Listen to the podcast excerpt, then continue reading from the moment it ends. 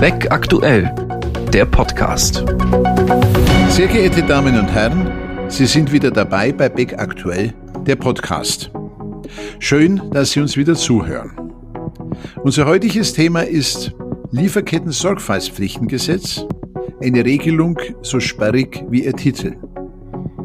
Heute darf ich gleich zwei Gesprächspartner zu diesem unserem Podcast begrüßen. Herr Rechtsanwalt Dr. Mark Rudloff ist Partner bei Gleis Lutz in Stuttgart. Herr Rudloff studierte in Würzburg als Stipendiat der Studienstiftung des deutschen Volkes und hat 2011 in Köln promoviert. Neben Produkthaftung, Produktsicherheit, Datenschutz und künstliche Intelligenz ist ein Schwerpunkt seiner Tätigkeit Product Compliance und die soziale Verantwortlichkeit von Unternehmen. Herr Rechtsanwalt Dr. Erik Wagner ist ebenfalls Partner bei Gleis Lutz in Stuttgart. Er hat an der Friedrich-Alexander-Universität in Erlangen studiert. Unter anderem berät er Mandanten bei der präventiven Gestaltung und Entwicklung von Risikovermeidungsstrategien und hat umfangreiche Expertise und Erfahrung im Umgang mit Krisensituationen. Beide Gesprächspartner sind umfangreich publizistisch tätig. Unter anderem sind sie Herausgeber der Zeitschrift Covur, Covid-19 und alle Rechtsfragen zur Corona-Krise, die vor gut einem Jahr, fast zeitgleich mit dem Ausbruch der Krise, vom Verlag CH Beck gegründet wurde. Ganz aktuell, und damit sind wir beim Thema, bieten Herr Rudloff und Herr Wagner im Rahmen der Beck Akademie ein Webinar zum neuen Lieferketten-Sorgfaltspflichtengesetz an. Herr Rudloff und Herr Wagner, ich freue mich sehr, dass ich Sie heute als Interviewpartner begrüßen kann. Vielen Dank, Herr Weber. Vielen Dank für die Einladung. Ja, auch von meiner Seite. Wir freuen uns sehr, hier zu sein. Herzlichen Dank, Herr Weber. Ja, Herr Rudloff und Herr Wagner, nach einem langen Vorlauf hat der Bundestag am 11. Juni 2021 in dritter Lesung das Lieferketten-Sorgfaltspflichtengesetz als Artikel 1 des Gesetzes über die unternehmerischen Sorgfaltspflichten in Lieferketten beschlossen. Das Lieferketten-Sorgfaltspflichtengesetz, das ursprünglich nur Sorgfaltspflichtengesetz hieß, soll weltweit Menschenrechtsverletzungen und Umweltverstöße dadurch verhindern, dass unter Verstoß gegen Menschenrechte und Umweltschutz erzeugte Produkte, Komponenten oder Rohstoffe die unter Verstoß gegen einschlägige Vorschriften erzeugt oder gefördert wurden, in den Wirtschaftskreislauf gelangen. Dem Ziel dieses Gesetzes kann sich eigentlich niemand verschließen, dem die Achtung der Menschenwürde und unsere natürlichen Lebensgrundlagen ein Anliegen ist. Gleichwohl hat sich nicht nur der Gesetzgeber mit dem Gesetz, das in seinem Entstehungsprozess mehrfach modifiziert wurde, sehr schwer getan. Auch wird befürchtet, dass dadurch massive Nachteile für den Standort Deutschland entstehen, ohne dass sich die Situation in den Drittländern, in denen die Situation eben nicht befriedigend ist, in irgendeiner Weise verbessert. Deshalb gleich meine erste Frage. Nach der Endfassung des Gesetzes findet dieses zunächst nur Anwendung auf Unternehmen, die im Inland, also in Deutschland, mindestens 3000 Arbeitnehmer beschäftigen. Unternehmen, die ihr Hauptgeschäft im Ausland machen, sind nicht betroffen. Führt dies nicht zu einer Benachteiligung der deutschen Wirtschaft? Ja, Erik Wagner, ich würde vielleicht auf die erste Frage direkt antworten, Herr Weber. Es ist sicherlich richtig, ja, dass äh, es da gewisse Verzerrungen geben kann, denn wie Sie richtig sagen, äh, erfasst das Gesetz äh, in seinem aktuellen Stand nicht alle Unternehmen, sondern äh, eben nur große Unternehmen und auch nur Unternehmen, ähm, ja, die äh, im Inland eine gewisse Zahl an Arbeitnehmern beschäftigt haben. Das ist allerdings äh, ein Phänomen, was dann nicht auf äh, die internationale Dimension beschränkt bleibt, sondern auch innerhalb Deutschlands äh, werden ja sehr, sehr viele Unternehmen zumindest nicht unmittelbar erfasst, sind nicht unmittelbar Normadressat, so dass es also auch hier ähm, letztlich gewisse Verzerrungen, Wettbewerbsverzerrungen geben kann. Ähm, trotzdem muss man, glaube ich, sagen, dass es äh, ein richtiger Schritt des deutschen Gesetzgebers ist, hier voranzugehen. Es ist ja auch äh, das Ziel des deutschen Gesetzgebers gewesen, hier äh, dazu beizutragen, internationale Standards äh, zu schaffen. Und dann muss man eben irgendwo anfangen. Und wenn wir uns auch gerade international die Situation nochmal genauer anschauen, dann äh, fällt da auch auf, dass es ja vergleichbare Diskussionen auch in vielen anderen Ländern gibt. Äh, zum Beispiel auf der europäischen Ebene ist es so, dass hier auch schon Standards in der Diskussion sind, die teilweise auch über die Inhalte des Lieferketten-Sorgfaltspflichtengesetzes hinausgehen.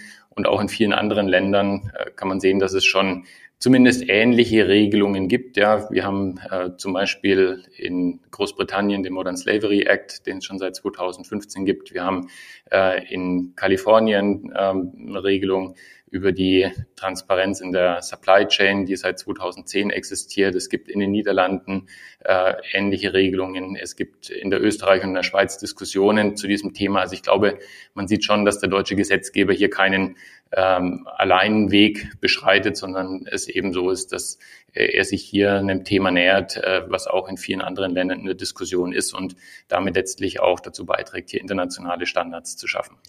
Und das bestätigt auch unsere Erfahrung in der, in der Beratungspraxis. Wir sehen es gerade auch bei Mandanten, die in internationalen Strukturen eingegliedert sind, bei denen ähm, die Konzernmutter in den USA oder sonst irgendwo auf der Welt sitzt, dass, dass teilweise die Impulse und die Nachfrage nach Themen der Nachhaltigkeit und der Gewährleistung entsprechender Compliance-Strukturen ähm, häufig auch aus dem Ausland ähm, kommen und äh, auf die deutschen Tochtergesellschaften dann ausstrahlen, dass also dort auch äh, von ähm, Akteuren aus dem Ausland letztlich der Impuls kommt, dass äh, die internen Standards, die national gelten, umgesetzt werden und dass durchaus ähm, eine solche Compliance dann auch ein Gütesiegel sein kann, was auf internationaler Ebene seinen Wert hat und gewertschätzt wird. Es ist ja dann sehr positiv, wenn wir mit unserer Gesetzgebung hier nicht allein stehen. Eine andere Kritik kommt allerdings, äh, Sie, Herr Wagner, hatten das eingangs schon angedeutet, aus einer anderen Richtung. Durch den Schwellenwert von 3000 Arbeitnehmern wird befürchtet, dass das Lieferketten-Sorgfaltspflichtengesetz ein zahnloser Tiger bleiben könnte, weil nur große Unternehmen erfasst werden. Wie sehen Sie das?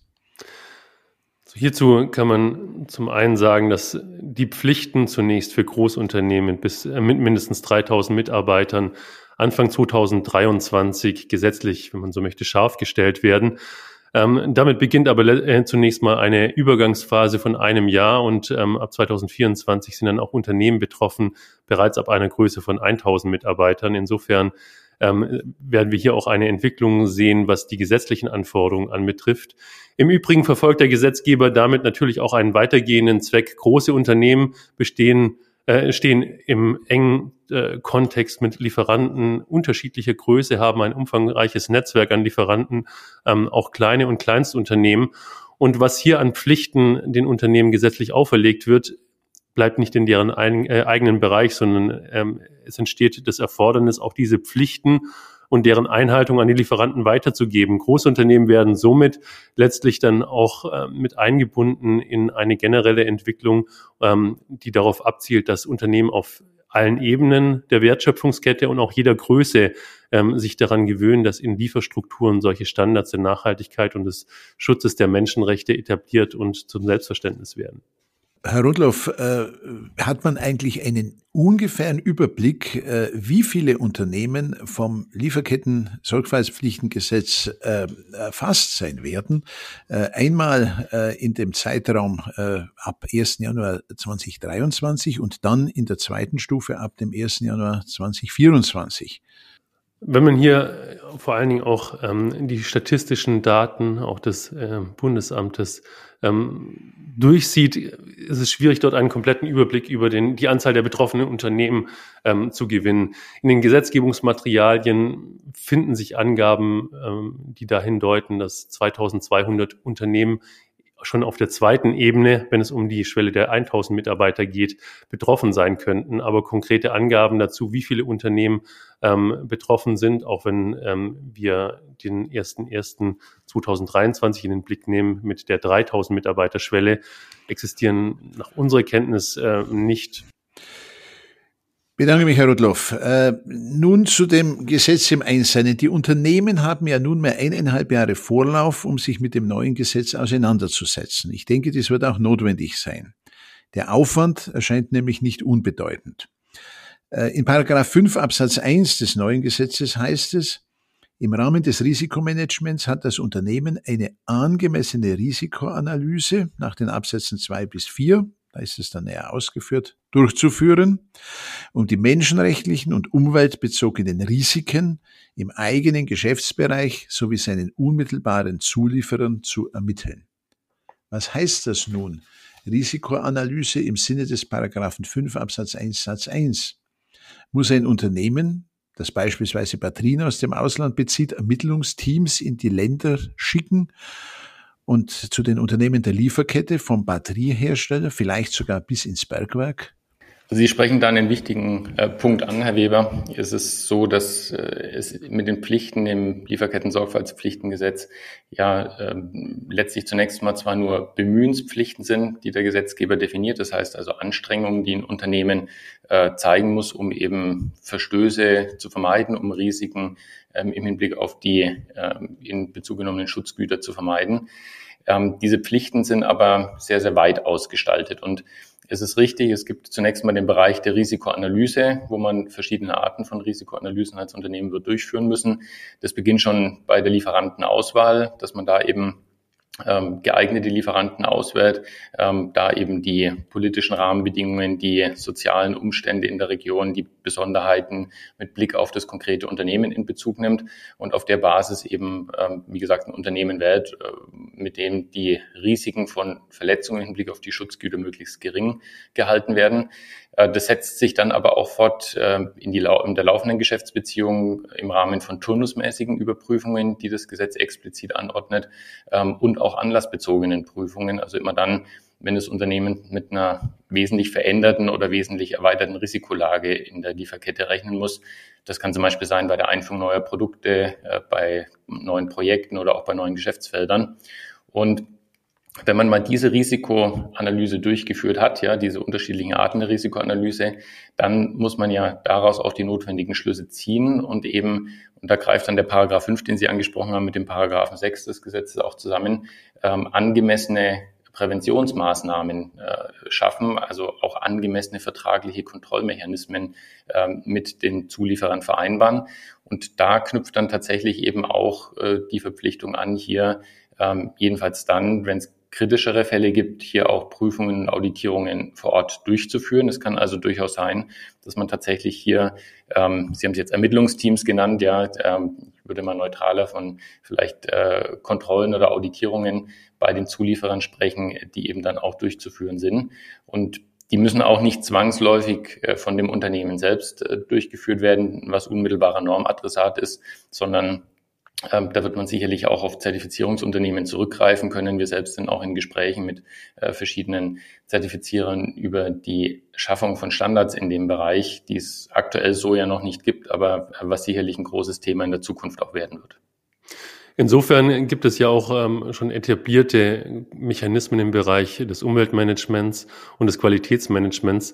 Da äh, bestehen gewisse Anknüpfungspunkte und, und durchaus ähm, auch äh, schon Standards, die Teilbereiche im Ansatz abdecken. Insofern wird eine der Herausforderungen sein, auch bestehende Strukturen und Ansätze sachgerecht vorzuentwickeln und auf diese neuen rechtlichen Anforderungen nach dem Lieferketten-Sorgfaltspflichtengesetz dann auch zu adaptieren, zu übertragen oder dort, wo es notwendig ist, äh, zusätzliche Strukturen zu schaffen.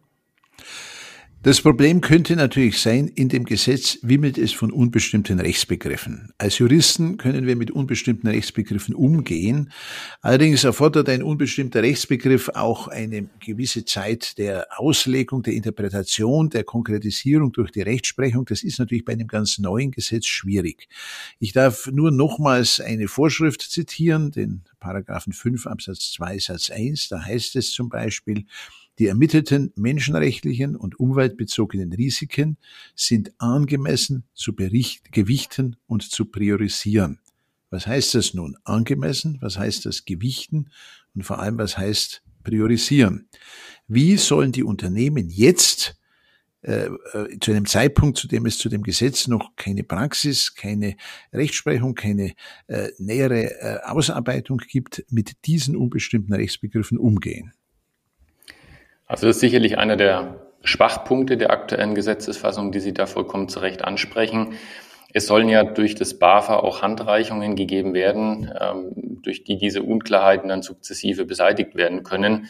Äh, man wird auch davon ausgehen können, dass äh, im Rahmen dann von Gerichtsverfahren äh, weitere Klärungen eintreten. Aber das kommt natürlich zu einem Zeitpunkt, der viel zu spät ist, denn die Unternehmen müssen sich ja jetzt daran machen, ihre Strukturen entsprechend aufzubauen, ihre Strukturen entsprechend anzupassen, damit sie dann ab dem Zeitpunkt des äh, Wirksamwerdens auch ordnungsgemäß aufgestellt sind. Und aus unserer Sicht ist es so, dass man im Grunde sich als Unternehmen natürlich eine Position zu diesen unbestimmten Rechtsbegriffen äh, wird erarbeiten müssen. Äh, es ist letztlich eine Einzelfallbetrachtung.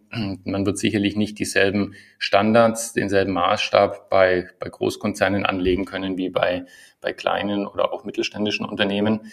Und was sicherlich gerade in der Anfangsphase, ja, in der es eben noch äh, keine Konkretisierungen durch staatliche Stellen gibt, sicherlich sinnvoll ist, um eine möglichst optimale Verteidigung auch zu ermöglichen, ist, dass man eben hier auch externe Berater mit an Bord nimmt, ähm, um eben später nicht dem Vorwurf ausgesetzt zu sein, man hätte da aus vielleicht sachfremden Erwägungen wie Kostengründen oder Ähnlichen heraus sich für eine bestimmte Ausgestaltung entschieden, die im Nachhinein dann angreifbar ist, wenn man hier externe Experten mit an Bord holt ähm, und deren Bewertungen, äh, deren Empfehlungen auch mit in die Strukturierung äh, dieser Strategien und die Umsetzung dann der Kontrollmechanismen einfließen lässt, dann hat man da sicherlich eine, eine deutlich bessere Verteidigungslinie, wenn es später mal um Bußgelder oder drohende Sanktionen geht.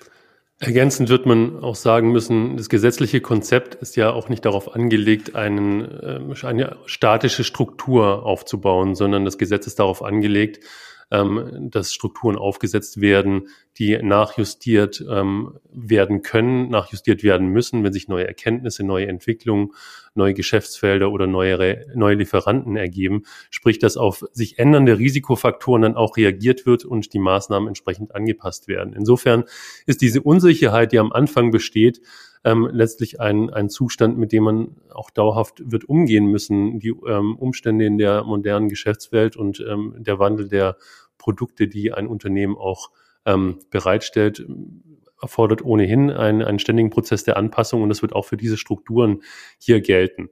Und im Übrigen ähm, lehrt auch die Erfahrung, und ich glaube, der Bereich Datenschutz ist hier äh, auch ein gutes Beispiel, dass ähm, zu Beginn eines äh, des Inkrafttretens und äh, der Anwendung neuer rechtlicher Standards die Vollzugspraxis sicher nicht äh, von einem Tag auf den anderen mit der vollen Strenge ähm, die, äh, die engsten Maßstäbe anlegt, sondern da wird sich eine gewisse Praxis, ein gewisser Standard ähm, herausbilden und gleichzeitig auch ähm, durch die ähm, entsprechenden Akteure, sei es Gerichte, sei es Behörden oder sonstige ähm, Akteure, die involviert sind, ähm, ein gewisses Augenmaß äh, herauskristallisieren. Die äh, alle Parteien und alle Beteiligten müssen hier Erfahrungen sammeln und diese fortentwickeln. Und das wird sich dann auch ähm, darin niederschlagen, dass nicht mit dem 1.1.2023 ähm, die ja, die, die volle Härte und die volle Strenge des Gesetzes, wenn man so möchte, nach den Buchstaben zur Anwendung kommt, sondern dass das Ganze auch als ein Lernprozess für alle Beteiligten begriffen wird. Ja, Herr Rudloff, das sind jetzt äh, beruhigende Worte äh, für die betroffenen Unternehmen. Zu der Frage der Sanktionierung äh, von Verstößen gegen die Neuregelung werden wir später auch noch mal kurz kommen. Richtig ist sicher auch, die unbestimmte Rechtsbegriffe haben ja auch Vorteile, weil sie in der Rechtsanwendung mehr Flexibilität bieten und auch dem Rechtsanwender mehr Gelegenheit geben, auf veränderte Bedingungen zu reagieren. Äh, nun vielleicht zu den Hausaufgaben, die neben der Analyse von den Unternehmen zu erbringen sind. Die sind ja in Paragraph 6 des Gesetzes definiert. Äh, da ist einmal die Rede von einer Grundsatzerklärung und von Präventionsmaßnahmen. Da würde mich jetzt natürlich interessieren, wie kann ein Unternehmen eine solche Grundsatzerklärung abgeben? Wie muss äh, eine solche Grundsatzerklärung, wenn sie sich nicht nur in Leerfloskeln ergehen soll, aussehen? Und dann die zweite, sich daran anschließende Frage, wie können äh, konkrete Präventionsmaßnahmen aussehen? Die Grundsatzerklärung und auch die Umsetzung der weiteren Präventionsmaßnahmen greifen letztlich ineinander. Das heißt, die Grundsatzerklärung ist letztlich der Ausgangspunkt, ähm, wo man eben zunächst mal definieren muss, welche Ziele man im Hinblick auf die Schutzgüter ähm, zu deren Schutz dieses Gesetz dient, äh, man erreichen möchte. Und äh, auch die Verfahren, äh, mit denen man diese Ziele erreichen möchte, müssen eben in der Grundsatzerklärung beschrieben werden. Ähm, es ist so, dass es sicherlich nicht die äh, Grundsatzerklärung geben wird, die dann übergreifend für alle unterschiedlichen Unternehmen aufgesetzt werden kann und verwendet werden kann, sondern man wird hier schon sehr genau auch äh, die konkrete Situation des Unternehmens anschauen müssen. Es geht ja letztlich um verschiedene Bereiche, den eigenen Geschäftsbereich, äh, den Geschäftsbereich der unmittelbaren Zulieferer und auch der mittelbaren Zulieferer Viele ähm, Unternehmen haben ja auch ganz unterschiedliche Geschäftsbereiche, äh, ganz unterschiedliche regionale Bezugsquellen und auch ganz unterschiedliche Branchen, in denen sie äh, Produkte beziehen, die natürlich auch, was die ähm, Risiken, die sich dann im Hinblick auf die Lieferkette und auf die Schutzgüter ähm, ja, ergeben können, ganz unterschiedlich zu gewichten und zu bewerten sind. Und deswegen wird man sicherlich da äh, eine Grundsatzerklärung aufstellen müssen, die wie Sie es gerade gesagt haben, Herr Weber, nicht sich in Floskeln erschöpft, ja, sondern die eben schon auf die spezifische Situation des Unternehmens eingeht und auch zeigt, dass sich das Unternehmen hier im Rahmen der gebotenen Sorgfalt hinreichend Gedanken gemacht hat, welche Ziele zu verfolgen sind und mit welchen Mitteln diese Ziele dann auch erreicht werden sollen. Und daran wird sich das Unternehmen dann in einem zweiten Schritt auch messen lassen müssen. Das heißt, die Präventionsmaßnahmen, die das Unternehmen dann ergreift, um diese Ziele eben äh, zu erreichen, ähm, die müssen dann in einem zweiten Schritt auch entsprechend dieser Erklärung umgesetzt werden. Äh, und da sind natürlich auch ganz unterschiedliche Maßnahmen denkbar. Ähm, das beginnt bei den Themen, die wir schon besprochen haben, wie äh, Kontrolle, Auditierung, Überwachung. Das geht aber natürlich weiter auch in den Bereich der Vertragsgestaltung hinein, ähm, durch die Abgabe von Verpflichtungserklärungen, durch die Vorsehung von angemessenen Mechanismen in den Verträgen, die dann auch äh, entsprechende Abhilfemöglichkeiten äh, schaffen. Ich muss ja als äh, Normadressat auch die Möglichkeit haben, wenn ich hier von einem Risikokenntnis erlangen, entsprechend auf meinen Vertragspartner einwirken zu können, damit dieses Risiko abgestellt wird.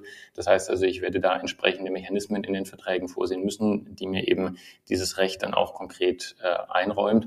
Und das mag auch bis hin, auch wenn es sicherlich nicht, äh, auch nach dem gesetzgeberischen Willen nicht der erste ähm, Zweck sein kann und das erste Ziel sein kann, aber bis hin zu der Kündigung von Verträgen auch gehen. Und ähm, inwieweit die Grundsatzerklärung auch äh, am Ende gelebt wird, dafür sieht der Gesetzgeber ähm, weitergehende Mechanismen vor. Nicht umsonst gibt es jährliche Berichtspflichten beziehungsweise anlassbezogene Berichtspflichten. In diesen Berichten ist niederzulegen, was ähm, in dem jeweiligen Berichtszeitraum an Maßnahmen ergriffen wurde, welche Hinweise auf Risiken es gab, wie diesen nachgegangen wurde, wie Präventionsmaßnahmen oder auch Abhilfemaßnahmen umgesetzt worden sind. Und diese Berichte ähm, gehen beim, beim BAFA als dem zuständigen, ähm, als der zuständigen Behörde ein, die auf Grundlage dieser Berichte dann auch weitere Maßnahmen einleiten kann. Also insofern sieht ähm, der Gesetzgeber hier auch ähm, einen Monitoring-Prozess vor, der sich darin niederschlägt, dass das, was in der Grundsatzerklärung als Basis angelegt wird, sich dann auch ähm, später in der gelebten Wirklichkeit widerspiegeln muss und im Rahmen der Berichtspflichten, die regelmäßig wiederkehren, dann ähm, sich auch gleichermaßen widerspiegeln muss. Wir haben ja schon von äh, den möglichen Sanktionen äh, gesprochen, Herr äh, Rudloff und Herr Wagner, äh, die hier äh, verhängt werden können. Das äh, Lieferketten-Sorgfaltspflichtengesetz sollte ja kein zahnloser Tiger bleiben. Das Gesetz ist nach Paragraph 24 zwar nicht straf, aber doch Bußgeld bewährt. So handelt beispielsweise ordnungswidrig, wer nach Paragraph 6 Absatz 1 eine Präventionsmaßnahme nicht oder nicht rechtzeitig ergreift. Bei Verstößen kann eine Geldbuße bis zu 800.000 Euro verhängt werden. Rechnen Sie mit vielen solcher Verfahren? Wird das für die Verfolgung der Ordnungswidrigkeiten zuständige Bundesamt für Wirtschaft und Ausfuhrkontrolle überhaupt personell und fachlich in der Lage sein, diese Verstöße zu ahnden? Also zunächst, was auch den, den Abschreckungseffekt äh, anbetrifft, ähm, möchte ich hier gerne ergänzen, der Sanktionsrahmen bleibt ja nicht bei den 800.000 ähm, Euro stehen, sondern diese ähm, Obergrenze bezieht sich zunächst auf Bußgelder gegenüber natürlichen Personen. Wenn es darum geht, dass Aufsichtspflichten äh, verletzt werden und äh, am Ende die Gesellschaft selbst bebußt wird, ähm, kommt noch ein weiterer Faktor hinzu, der Faktor 10, sodass wir hier bei einer Schwelle von bis zu 8 Millionen Euro sind und ganz generell ähm, noch als zusätzlichen Aspekt hat der Gesetzgeber hier das mehr oder minder bewährte Instrument ähm, auch adaptiert, das wir bereits aus dem Kartellrecht und aus dem Datenschutzrecht ke äh, kennen. Die absolute Obergrenze für die Bebußung von Unternehmen liegt am Ende bei zwei Prozent des weltweiten Jahresumsatzes. Wir sprechen hier also von Größenordnungen, die schon allein vom Abschreckungseffekt, der damit erzielt werden ähm, soll, doch ganz beachtlich sind. Auch hier würde ich davon ausgehen, dass ähnlich wie im Bereich des Datenschutzes nicht von Tag eins an wir mit diesen ganz hohen Sanktionen rechnen müssen. Aber auch äh, hier lehrt, ähm, lernen die Beispiele in vergleichbaren Konstellationen, dass ähm, die Vollzugspraxis sicherlich auch ähm, damit beginnen wird, nach einer gewissen Karenzzeit erste Signale zu setzen und ähm, klar zu erkennen, äh, erkennen zu geben, dass Verstöße hier auch empfindlich sanktioniert werden. Also insofern würde ich schon davon ausgehen, dass wir jedenfalls im Verlaufe der ersten Jahre durchaus Verfahren sehen werden, die in empfindliche Bereiche bei der Bebußung gehen. Und was die Frage anbetrifft der personellen und fachlichen Ausstattung, ähm, sind nach dem Gesetzentwurf allein ähm, 65 neue Vollzeitstellen beim BAFA vorgesehen. Das heißt, ähm, hier wird eine ganz neue Abteilung aufgebaut, die sich nur und mit nichts anderem als dem Lieferketten-Sorgfaltspflichtengesetz befasst und befassen wird. Ähm, und ich halte es auch für durchaus realistisch, dass der Personalaufbau bei diesen 65 Vollzeitstellen mittel- und langfristig nicht stehen bleiben wird. Das heißt, wir werden hier ähm, spezialisierte Abteilungen sehen und sicherlich auch vergleichbare Erfahrungen machen, wie wir auch im Bereich Produktcompliance, Produktsicherheit und den Marktüberwachungsbehörden kennen. Auch dort haben wir eine solche Entwicklung gesehen, dass massiv Kompetenzen aufgebaut wurden. So ist es hier auch beim BAFA vorgesehen und ähm, die entsprechenden Befugnisse und der Befugniskatalog ist sehr weitreichend und sehr umfangreich.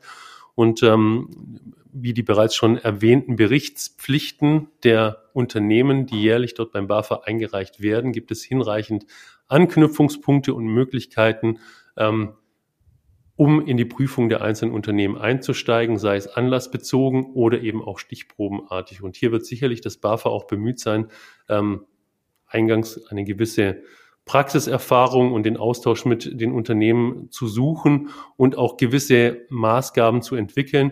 Schließlich gehört auch zu einer der Aufgaben, die dem BAFA übertragen sind, hier durch Handreichungen, ähm, ein Rechtsinstrument, das ähm, wohl dahin deutet, dass gewisse Leitfäden entwickelt werden müssen, also dass das BAFA hier mit Handreichungen auch Auslegungshinweise und Hilfestellungen für die verpflichteten Unternehmen geben soll, um die unbestimmten Rechtsbegriffe und die doch in, in vielerlei Hinsicht noch ausfüllungsbedürftigen Strukturen ähm, mit etwas mehr Leben zu erfüllen. Also insofern, glaube ich, wird das BAFA hier ähm, sich schon von Anfang an bemühen, äh, entsprechende Praxiserfahrungen zu sammeln, in, ähm, in die Unternehmensstrukturen zu blicken, zu sehen, was sind etablierte oder verallgemeinerungsfähige Standards und ähm, hier durchaus auch, ähm, auch steuernd dann im Einzelnen vorzugehen. Das betrifft natürlich zum einen den präventiven Bereich, aber die Befugnisse des BAFA erstrecken sich dann auch auf den Sanktionsbereich, also die strafprozessualen Befugnisse kommen noch hinzu. Das BAFA wird also im Vorfeld tätig, aber auch um dann Verstöße zu verfolgen, wenn es entsprechende Hinweise gibt. Ja, ich wollte noch äh, gerne ergänzen, dass wenn wir über nachteilige Folgen für die Unternehmen sprechen, wir, glaube ich, auch den Blick etwas weiten müssen und ähm, über die Bußgeldrisiken hinaus schon auch das Thema Haftung weiter im Blick behalten müssen. Da ist, glaube ich, durch die mediale Diskussion und, äh, sagen wir mal, die Änderungen auf der Zielgeraden, wo jetzt im Gesetz auch ausdrücklich verankert ist, dass eben ähm, ja die äh, dieses Gesetz selber keine eigene zivilrechtliche Haftung begründen soll. Äh, so ja bei vielen unserer Gesprächspartner der Eindruck entstanden, dass damit letztlich ja keine Haftung mehr droht im Falle von Verstößen gegen das Sorgfaltspflichtengesetz. Und da muss man sagen, das glaube ich, das springt etwas zu kurz. Zum einen ist es so, dass der Gesetzgeber ja wohl selbst ähm, weiter von der Haftungsmöglichkeit ausgeht, denn die Regelungen zur besonderen Prozessstandschaft sind im Gesetz äh, beibehalten worden. Und äh, wir sehen auch schon, wenn man sich die äh, Fachdiskussion äh, in, in Fachbeiträgen anschaut, dass eben aktuell schon Diskussionen darüber entstehen, ob denn nicht möglicherweise ein Verstoß gegen die Pflichten aus dem Lieferketten-Sorgfaltspflichtengesetz äh, Mängelrechte begründet. Ja, daneben gibt es natürlich auch noch deliktische Ansprüche, die in Betracht kommen, also insbesondere Ansprüche auch nach 831, äh, die hier denkbar werden. Und insofern glaube ich, muss man schon sehen, dass auch die zivilrechtliche Haftung äh, hier nicht ganz außer Acht gelassen werden kann. Zumal wir auch in Deutschland in den letzten Jahren ja eine, eine klare Entwicklung erlebt haben hin zu einer regelrechten Klageindustrie, die äh, natürlich insbesondere im Bereich äh, der, des, des Automotive äh, hier durch eine Vielzahl an Klagen auf sich aufmerksam gemacht hat und wo letztlich ja das Geschäftsmodell auch nicht darin besteht, ähm, Prozesse unbedingt zum Erfolg zu führen, sondern letztlich über äh, Gebühren, die man über Rechtsschutzversicherungen kassiert, ähm, potenziellen Klägern zu sagen, ihr könnt hier risikolos einfach mal versuchen, Geld zu bekommen. Ähm, und damit äh, hat äh, der jeweilige Prozessanwalt, der den Kläger vertritt, eigentlich sein Ziel schon erreicht. Also insofern sind es Strukturen, die geschaffen wurden in den letzten Jahren, die ähm, möglicherweise auch in der Richtung zukünftig genutzt werden, wenn man das Thema Diesel etwas abebbt. Und insofern glaube ich, darf man auch die zivilrechtliche Haftung hier jedenfalls nicht aus dem Blick verlieren. Ja, wir haben jetzt gehört, äh, es äh, gibt hier umfangreiche Mechanismen, also nicht nur äh, diese Bußgeldmöglichkeit für natürliche Personen, die in Unternehmen handeln, sondern auch darüber hinaus Sanktionsmöglichkeiten und Haftungsrisiken für die Unternehmen. Wir können also nur hoffen, dass dieses Lieferketten-Sorgfaltspflichtengesetz den Zweck, den hehren Zweck, den sich der Gesetzgeber hier äh, äh, vorgenommen hat, erreicht und äh, zu einer Verbesserung der Menschenrechtslage und des Umweltschutzes führt. Umgekehrt auch, dass aber die Wirtschaftstätigkeit hier nicht zu sehr durch bürokratische Mechanismen behindert wird. Herr Rudlofer Wagner, ich darf mich ganz herzlich für das Gespräch bedanken. Manche Frage ist jetzt etwas erhellt. Wir sehen jetzt, wohin die Reise Weise gehen wird, äh, was zu tun ist, was sinnvollerweise zu tun ist. Ich bedanke mich äh, für das Gespräch ganz herzlich. Ich danke auch unseren Zuhörern ganz herzlich, dass Sie heute bei mir im Podcast zu Gast waren. Und wenn Ihnen diese Folge gefallen hat, seien Sie wieder mit dabei, wenn es heißt Big Aktuell, der Podcast.